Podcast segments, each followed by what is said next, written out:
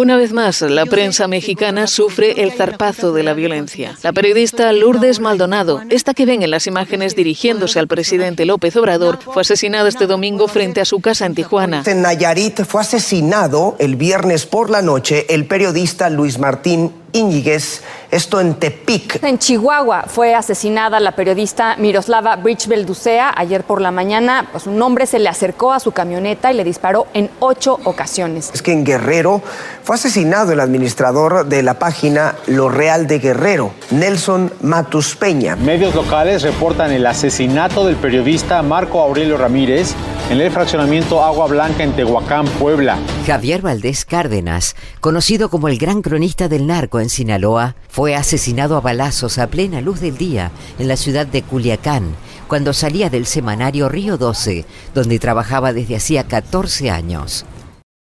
En una época en la que la libre circulación de la información se considera la piedra angular de la democracia, el desplazamiento forzado de periodistas es un crudo recordatorio de los retos a los que se enfrentan quienes tratan de arrojar luz sobre los problemas más acuciantes del mundo. Esta inquietante tendencia, a menudo impulsada por la censura, la persecución y las amenazas a su seguridad, no solo pone en peligro la vida de los medios de subsistencia de las y los periodistas, sino que también tiene consecuencias de largo alcance para la sociedad en su conjunto.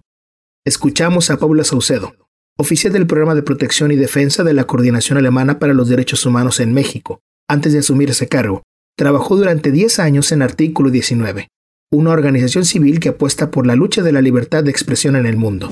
Un país donde se ataca la prensa es un país donde se violenta la democracia y cada vez que se violenta más a la prensa estamos tendiendo a regímenes muchísimo más autoritarios. O sea, veamos lo que pasa en Nicaragua, veamos lo que pasa en Venezuela, veamos lo que pasa ahora en Guatemala. O sea, no es que un ataque contra la prensa sea solamente un ataque contra esa persona, sino que sí es un ataque contra la, contra la democracia. Y entonces ahí da pie a, a muchísimas violaciones a los derechos humanos. La serie Hacer periodismo en la soledad aborda la violencia contra periodistas en México como causa del desplazamiento explora las consecuencias de vivir en el exilio y resalta la resiliencia que implica el retorno. Mi nombre es Marcos Vizcarra, y este es un proyecto de iniciativa global contra el crimen organizado transnacional a través del Fondo Resiliencia. A este capítulo le hemos llamado Desplazado. La organización Artículo 19 ha documentado que desde el año 2000 a septiembre de 2023 se habían registrado hasta 162 asesinatos de periodistas en México, así como que en los últimos cinco años se habían desplazado hasta 32 periodistas para tratar de evitar la muerte.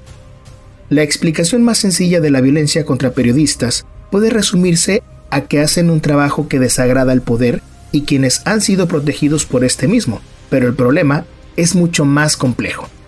Existe censura, represión, intimidación y acoso judicial para sofocar el periodismo independiente. Los y las periodistas que se atreven a informar sobre temas delicados se enfrentan a menudo a violencias no solo físicas, sino emocionales que los dejan en riesgo, lo mismo que se enfrenten a amenazas de grupos armados y fuerzas gubernamentales. Y no solo ellos, también quienes sacan a la luz casos de corrupción, fraude empresarial o irregularidades políticas que pueden convertirse en objetivos, a menudo se enfrentan amenazas, demandas o incluso violencia en represalia por su trabajo.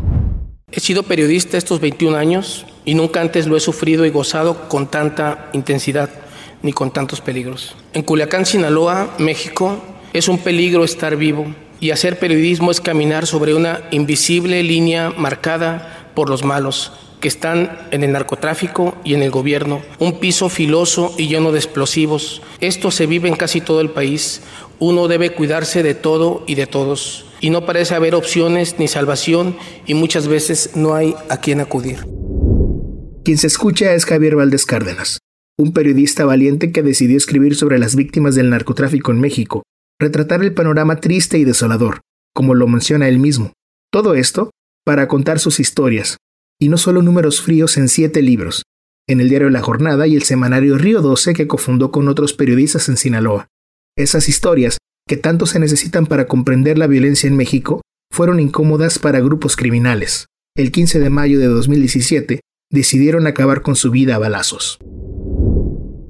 Tenemos que hablar del asesinato de un periodista icónico en casos de narcotráfico. Más que nada analizaba y se dedicaba a investigar el cartel de Sinaloa. Estamos hablando de uno de los más importantes, el sexto asesinado en lo que va de 2017, la violencia del narcotráfico en México. Recién salía de su redacción en Culiacán, una ciudad al noroeste de México, la cual ha sido catalogada como una de las más violentas en el mundo por el Consejo Ciudadano para la Seguridad Pública y la Justicia Penal hasta 2022. Javier lanzó una advertencia antes de su asesinato, cuando el Comité de Protección a Periodistas le otorgaba un reconocimiento a su ardua labor. Ese premio también sirvió para poder empoderar y hacerlo visible ante el mundo. De poco sirvió. La situación de violencia e inseguridad en México no es positiva para poder ejercer periodismo, aunque exista esa visibilidad internacional, así lo explica Jan Albert Hudson, corresponsal del Comité de Protección para Periodistas en este país. Lamentablemente es muy peligroso ser periodista en México, particularmente para periodistas que se dedican eh, a la investigación de corrupción, a la investigación de violaciones a derechos humanos, cualquier tipo de abuso de autoridad, periodistas que se dedican a eh, revelar, por ejemplo, las relaciones complejas pero muy perversas que existen entre el sector privado, las personas en el poder, actores no estatales que se mueven, pero también para periodistas que muy sencillamente trabajan en la fuente de la nota roja, que es la violencia, que salen cada día sabiendo de que su periódico o su, su televisora les encarga sacar una nota, lo que sea, pero sácame una nota. Conozco muchos casos de periodistas que realmente viven desde las 6 de la mañana hasta las 11, 12 de la noche correr tras la nota. Un mecanismo utilizado para evitar la muerte es el desplazamiento forzado de periodistas. Implica dejar un lugar físico para alejarse de las agresiones, pero también dejar a la familia, amigos, el trabajo y todo el arraigo personal. Y aún así, estando lejos, no implica la salvación. Los periodistas desplazados viven a menudo en constante temor por sus vidas y seguridad de sus familias. El desplazamiento forzado puede perturbar la carrera de un periodista, dificultando encontrar trabajo en una nueva ubicación o mantener su nivel anterior de acceso a las fuentes de información. Ello conlleva daños mentales y emocionales. El trauma sufrido por los periodistas desplazados puede tener efectos duraderos que afectan su capacidad para continuar su trabajo. Seguimos escuchando a Jan Albert Hudson. Y un periodista desplazado no es un periodista que se fue a otro lado porque quiere hacer trabajo ahí. Un periodista desplazado es un, es un periodista que tenía que desplazarse porque sufrió represalias directamente relacionadas con su labor o con su, su ser periodista. Porque a veces periodistas son blancos de violencia no porque han hecho algo específico, simplemente porque a algunas personas no les gusta tener periodistas en su, en su contexto.